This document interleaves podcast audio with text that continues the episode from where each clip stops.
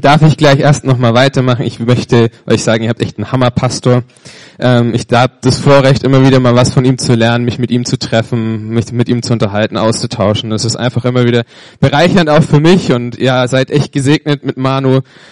Äh, vergesst es nie, schätzt es wert. Es ist toll, wenn man einen Hammerpastor hat. Und äh, falls du mich noch nicht kennst, ich heiße Josua, ich bin Vikar in der Alpkirche. Das ist eine kleine oder ja eine Gemeinde in äh, Asch. Das ist äh, auf der anderen Alp, auf der richtigen Alp, keine Ahnung. Ähm, und äh, direkt neben Blaubeuren. Also ich wohne auch nicht auf der Alp, ich wohne unten äh, im Tal. Und genau, da da bin ich jetzt seit ungefähr einem Dreivierteljahr und habe einfach das Vorrecht gehabt, auch Manu kennenzulernen und deswegen auch mal hier zu predigen. Und ich war schon mal hier und bei Gastpredigen gibt es so eine Regel. Das erste Mal ist mein Gast, das zweite Mal ist meine Familie. Das heißt, hallo Familie. Ähm, wenn man das Wort Regel hört, ja, ich weiß nicht, woran du dann im Normalfall denkst. Ich habe jetzt eine gute Regel vielleicht gesagt. Aber wenn man an Regel denkt, dann denkt man im ersten Moment an Verbot, an irgendwas Schlechtes, und man verbindet das mit, mit, mit schlechten Dingen. Aber wenn man dann mal ins Griechische schaut und mal her, schaut, wo das Wort Regel eigentlich herkommt, dann ist das so ein Weinregal oder Wein, wie auch immer man das Ding nennt. Ähm, quasi, das dient dazu, dass die Weinrebe weiter wachsen kann, dass es ihr gut geht, dass sie mehr Frucht bringt. Da von diesem Teil kommt eigentlich das Wort Regel her. Das heißt, Regel ist eigentlich etwas, was dir dient, damit du wachsen kannst, damit es dir gut geht, damit du vorankommst, damit du mehr Frucht bringst. Heißt, Regel ist erstmal eigentlich nichts Schlechtes. Und wenn wir heute von Regel sprechen in der Predigt, dann geht es darum, dass es was Gutes ist, wenn wir Regeln haben, die uns in unserem geistlichen Leben voranbringen.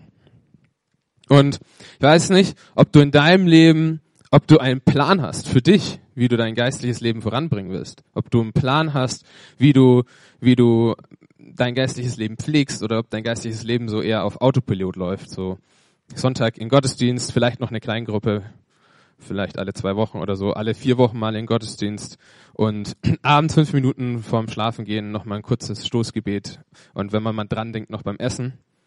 Aber ich glaube, es ist wichtig, dass wir uns einen Plan machen, dass wir überlegen, hey, wie kann ich mein geistliches Leben pflegen? Wie kann ich das geistliche Leben voranbringen? Und ich glaube, es gibt einen Unterschied zwischen einer Routine in deinem geistlichen Leben, also der Plan darf nicht zur Routine werden, weil eine Routine hängt auch immer mit, ähm, mit dem ganzen Leben, mit einer ganzen Routine zusammen, sondern dass es wirklich ein lebendiger Plan ist, dass es ein lebendiges Regal, äh, äh, eine lebendige Regel ist, die dein Glaubensleben lebendig macht.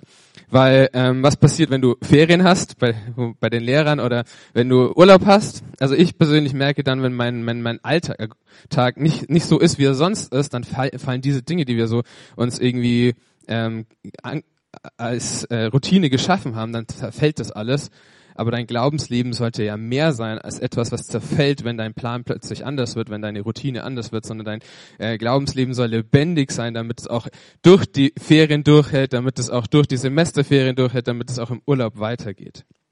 Und ein Mensch in der Bibel, der das so ein bisschen hingekriegt hat, ähm, trotz widriger Umstände ähm, sein Glaubensleben zu pflegen, ist Daniel. Und Daniel hat zur Zeit, einer Zeit in Israel gelebt, als Israel mal wieder so eingenommen wurde von den Babyloniern. Die ähm, haben die oberste Führungsriege üblicherweise einfach alle, alle einen Kopf kürzer gemacht.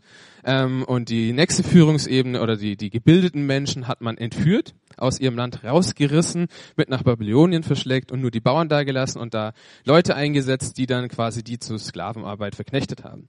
Und die Gebildeten, zu denen hat Daniel gehört, die wurden mitgenommen und er ist an Königshof in Babylonien gekommen. Und man hat ihn dort, ähm, man hat ihn äh, gebildet dort, man hat ihm Mathematik beigebracht, man hat ihn über ihre Religion aufgeklärt, man hat ihm alles mögliche Sprachen, alles was man so ihm beibringen konnte, das war so die Universität überhaupt zu der damaligen Zeit.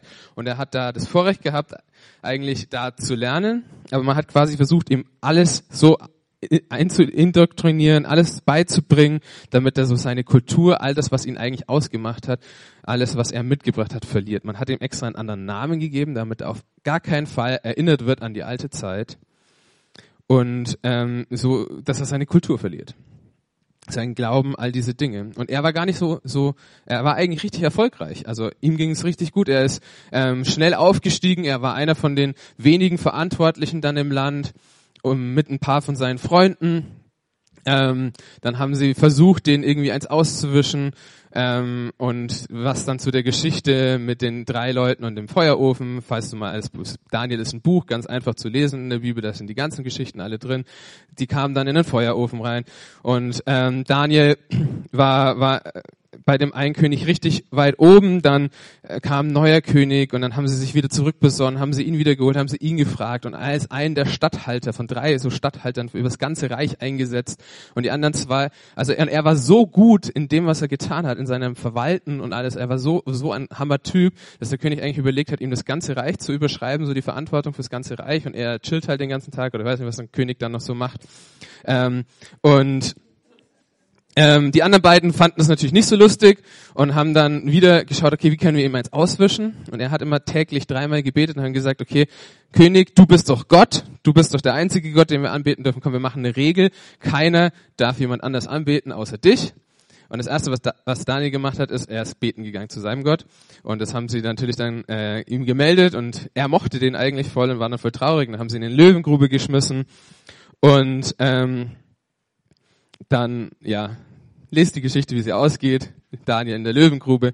Aber er hat immer in der ganzen Zeit darauf geachtet, dass er investiert in sein Glaubensleben. Er hat Gottes Regeln quasi befolgt. Er hat gesagt, er kommt, er kommt an den Königshof und da ist das Essen anders, ja. Also ähm, sein Gott hat sein, oder Gott hat im Alten Testament seinem Volk Regeln gegeben, hat gesagt, hey, ihr dürft kein, kein Schwein essen. Die, die essen dreckige Sachen, ihr sollt keine Tiere ausbluten. Also es gab gewisse ähm, äh, Regeln, die es mit Essen zu tun hat und das, er wusste, wenn ich jetzt dieses Essen esse, dann ist das nicht das, was mein Gott mir vorschreibt. Ist hergegangen zu dem, zu den Menschen, die ihm quasi das Essen gebracht haben, die so ihn und die anderen in diesen ersten drei Jahren, in denen er dort war, so verwaltet haben und sagt, hey, wir vier, wir würden gerne was anderes essen. Wir würden gerne vegetarisch essen. Dadurch haben wir das Problem mit dem Fleisch einfach gar nicht. Ähm, dürfen wir das? Also manche Leute sagen dann, wir müssen alle vegetarisch essen, weil das da steht. Soweit würde ich jetzt nicht gehen. Ich mag mein Steak, aber ähm, er hat gesagt, das, was Gott gesagt hat, möchte ich auch hier leben.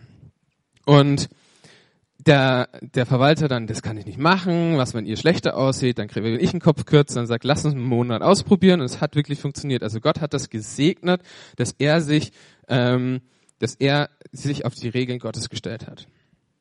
Und dann eben am Ende da, er hat wirklich täglich dreimal gebetet, sein Fenster ausgerichtet nach Jerusalem und Gott hat es einfach gesegnet. Gott hat es gesehen und hat ihn immer, immer höher gesetzt und hat sein, das, was er investiert hat, zum Segen werden lassen.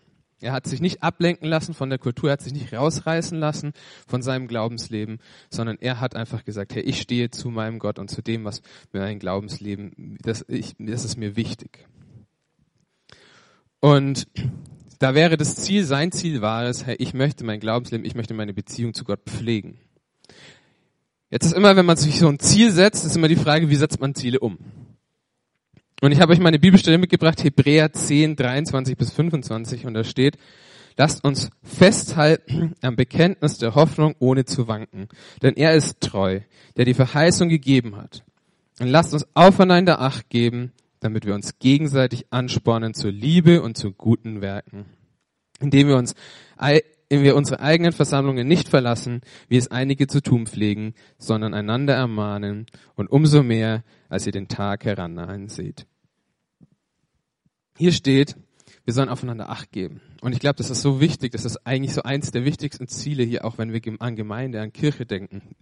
Unser Ziel ist es nicht, dass es uns gut geht, sondern unser Ziel ist es, dass wir füreinander da sind, dass wir aufeinander achten, dass wir merken, wenn jemand nicht kommt, dass wir die leeren Stühle, die noch da sind, auf die achten und uns überlegen, wer könnte da noch sitzen.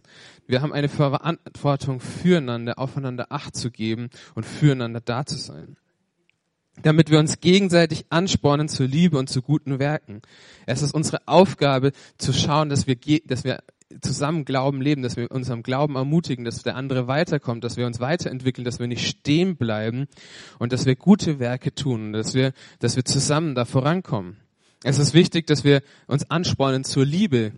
Und wenn wir an Liebe denken, dann steht in Johannes 15, Vers 12, das ist mein Gebot, dass ihr einander liebt, gleich wie ich euch geliebt habe.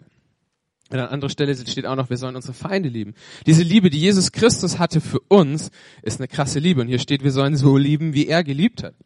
Und ich kann dir eins sagen, nur weil du dich bekehrt hast oder nur weil du dich hast taufen lassen, gehört übrigens zur Bekehrung dazu. Also wenn du nicht getauft bist, tauf dich am besten, ist immer eine gute Sache.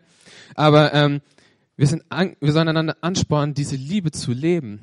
Und das ist, das geht nicht von heute auf morgen zu dieser Liebe zu kommen und diese Liebe zu leben, die Gott hat für uns und auch unsere Feinde zu lieben, ist ein Prozess.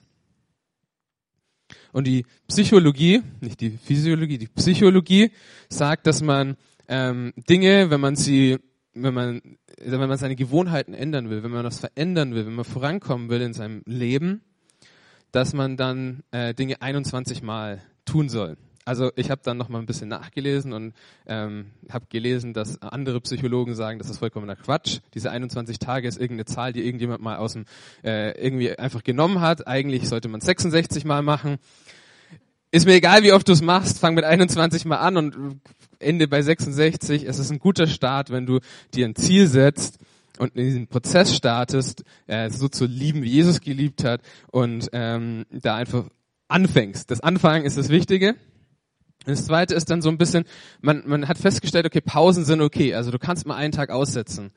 Ähm, ist zum Beispiel beim Sport, also es tut auch, äh, es, ist bewiesen, dass es gut ist, wenn du einen Tag in der Woche keinen Sport machst, ja. Also wenn du, wenn du überhaupt sechsmal die Woche Sport machen wollen würdest. Aber ähm, es ist gut, einen Tag mal keinen Sport zu machen. Aber es, ist, es zeigt sich auch, wenn du zu lange Pause machst, ist es wieder schwer anzufangen. Also es ist genauso beim Sport, wenn du Liegestützen machst und dann ganz lange keine machst und das nächste Mal wieder Liegestützen machst oder ganz lange nicht ins Fitnessstudio gehst, danach hast du wieder Muskelkater nach dem ersten Mal. Und ähm, also mach deine Pausen nicht zu lang. Schau, dass die, dass die Pause nicht zu groß wird, sondern schau, dass du das immer wieder und immer und wieder und immer wieder wiederholst und dass du dran bleibst mit den Dingen. Es gilt so, so, so einen Rhythmus zu finden für dich was ist ich, dass du sagst, ich, ich pflege meine Zeit mit Gott Montag bis Freitag, am Wochenende ist mein, ist mein, ist einfach alles durcheinander, da, da sind so viele Dinge, aber ich möchte mir die Zeit nehmen, Montag bis Freitag, da und da möchte ich es schaffen, meine, meine stille Zeit mit Gott zu machen. Gab zum Beispiel Franz von Assisi, der hat immer wieder eine Woche sich Zeit genommen, Gott zu suchen und dann hat er eine Woche, ist er rausgegangen, hat das Evangelium gepredigt. Oder eine Catherine aus Kanada, die hat eine Gemeinschaft gebildet, die haben drei Tage lang, haben sie ähm, Gott gesucht und vier Tage Abend gebildet. Sie haben ihren Rhythmus gefunden. Und so ist wichtig, dass du deinen Rhythmus, deinen persönlichen Rhythmus, nicht den von deinem Nachbarn, sondern dass du deinen persönlichen Rhythmus findest, wo du, wie du wachsen kannst, wie du vorankommen kannst, wie du etwas weitergeben kannst. Aber diese Liebe, Jetzt, jetzt sagen wir mal als Ziel, wir definieren mal, Ziel ist, wie Jesus lieben. Ist das ein gutes Ziel? Nein. Also grundsätzlich ist es ein gutes Ziel, wie Jesus zu lieben, aber es ist kein sinnvolles Ziel. Ein Ziel sollte smart sein. Ähm, spezifisch, messbar, akzeptiert, realistisch, terminierbar. Dieses Ziel ist nichts von all dem. Ähm, ein Ziel sollte spezifisch sein. Das heißt, es sollte heißen, hey, mein, also zumindest der nächste Schritt, ja. Du kannst eine Vision haben, hey, ich möchte lieben wie Jesus, aber du solltest zumindest wissen, was ist mein nächster Schritt? Was, was soll ich, was will ich als nächstes erreichen? Zum Beispiel, sagen wir mal, du, du willst positive, ermutigende WhatsApp-Nachrichten schicken. Du möchtest, das ist, das ist so der, der nächste, das willst du erreichen. Du willst andere ermutigen. Messbar wäre dann, also, äh, ich meine, ich kann jetzt sagen, ich will das machen, eine in einem Jahr wäre, wäre gut zu erreichen, ja. Aber vielleicht äh, verändert das nicht so viel an dir dann. Also es wäre gut, dass es messbar ist, zu sagen, ich möchte das jetzt 21 Tage machen, täglich. Es ist ähm, wichtig, dass, also wenn, wenn du dann Ziele für Gruppen setzt, also das A ist jetzt für uns, wenn wir uns für uns persönlich Ziele setzen, nicht ganz so wichtig. Das ist eher, wenn du für eine Gruppe ein Ziel setzt, ähm, dass du sagst, die Gruppe muss es auch akzeptieren, dieses Ziel. Weil wenn ich denen ein Ziel gebe und sie akzeptieren es nicht, dann wird das niemals funktionieren. Ist aber jetzt für uns persönlich jetzt nicht ganz so wichtig. Es ist wichtig, dass das Ziel realistisch ist, dass du es erreichen kannst. Es macht keinen Sinn, dir ein Ziel zu setzen, wo du von vornherein weißt, das werde ich nie erreichen. Also zum Beispiel sagen wir mal, du, du rauchst täglich eine Packung Zigaretten. Zu sagen, nächste Woche will ich aufhören zu rauchen, außer Gott tut ein Wunder, ist das unrealistisch. Aber zu sagen, hey, ich möchte, ähm, ich möchte zwei Zigaretten weniger rauchen pro Tag nächste Woche und dann kannst du dir danach nächste Woche wieder ein Ziel setzen, wieder zwei Kippen weniger oder so. Realistische Ziele setzen und mein persönliches Ziel zu finden, ist da wichtig. Unterminierbar. Jetzt sagen wir also, wir wollen für die nächsten 21 Tage jeden zweiten Tag eine ermutigende WhatsApp-Nachricht an jemanden verschicken. Das wäre ein, ein smartes Ziel, ein Ziel, das ich erreichen kann. Wenn du jetzt so, also ich weiß nicht, wie es dir mit Zielen geht, aber habt, habt ihr schon mal Neujahresziele gesetzt? Habt ihr sie schon mal länger als bis Februar geschafft? Das wäre schon gut. Ähm, wir stellen fest, wenn wir Ziele setzen, erreichen wir sie oft nicht. Auch wenn sie, auch wenn sie eigentlich erreichbar sind. Wir brauchen irgendwie was, um uns dran zu erinnern. Und deswegen führen wir jetzt eine Kontrollgruppe ein. Diese Kontrollgruppe könnte unter anderem deine Mama sein oder deine beste Freundin. Ähm, diese Kontrollgruppe konnte dein bester Freund sein, dein Bruder oder der komische Kauz, der heute links neben dir sitzt. Ähm, such dir jemanden, such dir eine Kontrollgruppe, Such dir jemanden aus, dem du vertraust und sag dem, hey, ich möchte mir, also wenn du ganz mutig wärst, könntest du auf Instagram posten und sagen, das ist mein Ziel, würde ich dir jetzt aber nicht empfehlen. Aber ähm, setz dir ein Ziel, das du erreichen willst. Schaffe eine Regel in deinem Leben mit dem, was du erreichen willst und kommuniziere das mit einer Person, die du, der du vertraust und sag, hey, bitte frag mich jede Woche, Montag, hast du letzte Woche dein Ziel erreicht? Such dir jemanden, der mit dir diesen dein Leben teilt, der mit dir im Glauben vorangeht, dem du, dem du, dem du Rechenschaft, das ist, das ist dieses christliche Wort Rechenschaft, dem du Rechenschaft ablegst. Und in der Bibelstelle haben wir gelesen, wir sollen uns gegenseitig anspornen etwas zu erreichen. Anspornen bedeutet nicht, dass ich hergehe und sage, hey, du hast dein Ziel nicht erreicht, du bist so ein Versager, ähm, du kannst überhaupt gar nichts, warum kriegst du das eigentlich nicht hin? Das war doch so einfach, sondern es bedeutet, dass wir uns anspornen. Also zum Beispiel zu sagen, hey, okay, du hast dein Ziel nicht erreicht, okay, was können wir tun, um das Ziel nochmal neu zu definieren, dass du es erreichen kannst? Weil ich glaube, dass du es schaffen kannst. Mit Gott ist nicht so möglich. Ihn zu ermutigen, ihn zu ermutigen, dran zu bleiben, die nächste Woche wieder dran zu bleiben an seinem Ziel, immer wieder nachzufragen und immer wieder zu sagen, hey, mit du, mit du und Gott, ihr könnt alles erreichen. Wir brauchen einander, um vorwärts zu kommen. Wenn wir versuchen, die Dinge alleine zu tun, werden wir nicht weit kommen. Werden wir die Dinge wieder vergessen, stehen wir alleine da. Es ist wichtig, dass wir andere Menschen haben, die uns helfen, die Dinge, die wir verändern wollen in unserem Leben, auch zu erreichen. Und deswegen ist es für dich wichtig, dass du eine Kleingruppe hast weiß nicht, wann euer Kleingruppensemester endet und wann es wieder anfängt, aber ich möchte dich wirklich ermutigen, such dir eine Kleingruppe, wenn du noch keine hast. Es gibt nichts, was wertvoller ist als eine Kleingruppe. Ich hatte jetzt im letzten Kleingruppensemester eine, eine Kleingruppe mit einem Thema, es war eine Creative Kleingruppe und bei mir saß eine in der Kleingruppe, die war 13 und zwei Familienväter in der Kleingruppe. Also eine war ihr Papa, aber ähm, und das war so eine krasse, tiefe Gemeinschaft und wir konnten uns austauschen, wir konnten, wir haben zusammen was gelernt und wir konnten uns aber im Glauben austauschen, wir konnten füreinander beten und diese Leute kriegst du sonst nicht zusammen. Das ist das Wunderbare an Gemeinde, dass du mit Menschen zu tun hast, die du im normalen Leben niemals treffen würdest, weil sie, weil du einfach nichts mit ihnen gemeinsam hast erstmal. Aber du findest heraus, hey, wir haben Gemeinschaft und, und du entdeckst Dinge und du lernst einfach, wie, wie wertvoll es ist, gemeinsam Zeit zu verbringen. Ich habe euch noch eine Bibelstelle mitgebracht aus Römer 12, 4 bis 5. Denn gleich wie wir an einem Leib viele Glieder besitzen, nicht alle Glieder aber dieselbe Tätigkeit haben, so sind auch wir, die vielen, ein Leib in Christus und alle einzelnen untereinander Glieder. Es ist wichtig, dass du dein Ziel findest. Nur weil du dich mit jemandem zusammentust, bedeutet das nicht, dass ähm, das Ziel, das er hat, auch dein Ziel ist. Wir alle haben unterschiedliche Gaben, wir alle haben unterschiedliche Punkte, die für uns wichtig sind. Aber es ist wichtig, dass du das findest, was Gott mit dir tun will. Und ich möchte auch wirklich sagen, auch wenn wir heute, wenn du heute dir ein Ziel setzt oder mit jemand zusammen später redest nach dem Gottesdienst, ich möchte dich ermutigen, heute nach dem Gottesdienst dir nochmal jemanden zu suchen und zu sagen, hey, okay, unterhaltet euch darüber, wie kann ich äh, wie kann ich mir ein Ziel setzen? Sag vielleicht, äh, frag den anderen auch, ähm, wenn, wenn er, wenn er so, wenn er so sagt, hey, das würde ich gerne erreichen, dann sag, okay, aber jetzt mach's noch mal so smart. Weißt du, manchmal sagen wir dann, ja, das will ich erreichen, aber es ist, es ist nicht messbar. Es ist nicht irgendwie so, dass ich, dass ich sagen kann, das kann ich erreichen. Und weißt du, wie toll es ist, wenn du ein Ziel erreichst? Wie, also, ich bin ein Mensch, ich liebe To-Do-Listen. Ich bin eigentlich vom Typ her eher chaotisch und deswegen habe ich mir ähm, ganz viele hilfreiche Tools geschaffen, damit mein Leben funktioniert. Und ich habe To-Do-Listen ohne Ende. Ich habe eine To-Do-Liste für Gebet. Also da würden die meisten Leute die Krise kriegen, wenn sie sagen, ich muss jeden Tag was abhaken für Gebet. Mir hilft es, dass ich regelmäßig für meine Arbeitskreise bete, für die Menschen in meinem Umkreis.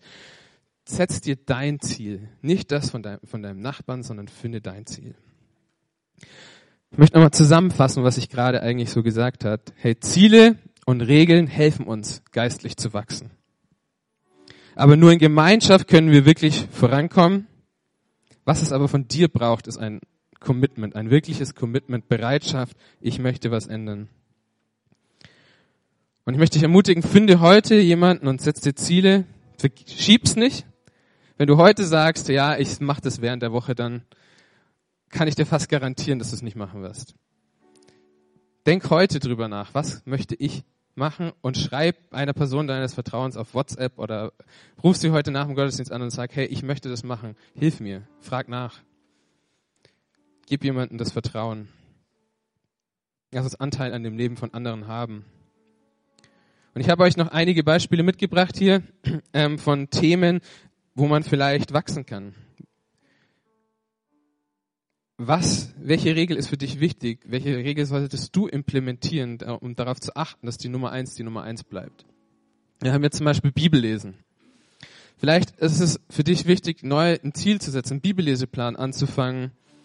Ähm, also ich persönlich, ich lese keine ein Jahr durch die Bibellesepläne mehr. Ich lese zwei Jahre durch die Bibel, weil ein Jahr stresst mich.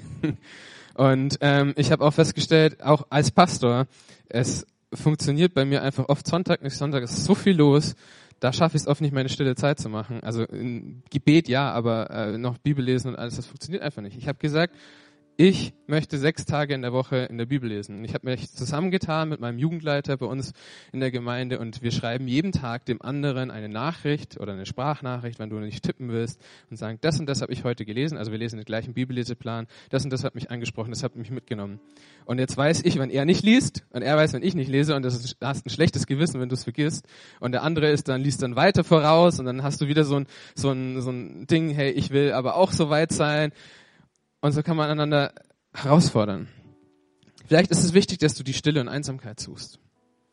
Vielleicht ist dein Leben so stressig, so voll, dass es einfach für dich wichtig ist, einfach mal einen Spaziergang zu machen. Eine halbe Stunde rauszugehen, zu beten, Gott zu suchen in der, in der Stille. Vielleicht ist es für dich wichtig, dass du dir aufschreibst, was die Gebetsanliegen sind, für die du beten wirst, die Menschen, für die du beten wirst. Ja, ich habe eine hab eine Gebetsliste angefangen und auf dieser Liste steht, also auf ein Punkt ist Gebet für Menschen, die Gott noch nicht kennen, und da stehen nur vier Leute drauf. Ich habe viel, viel mehr, die ich da drauf schreiben können, aber da stehen vier Leute drauf. Und ich bete täglich für diese Menschen, dass die Gott erleben und dass sie äh, Gott kennenlernen. Und die bleiben da so lange drauf, bis es soweit ist. Mach dir, schaff dir irgendwie was, wo, wo du für dich im Gebet wachsen kannst. Vielleicht ist es, ja, wir haben mal wieder nochmal beim Bibelstudium. Ja, vielleicht ist es wichtig, dass du, dass du oder oder halt Bücher lesen, irgendwie, dass du im Glauben wächst, dass du dich herausfordern lässt, dass du dir Predigten anhörst. Ich weiß nicht, was für dich wichtig ist.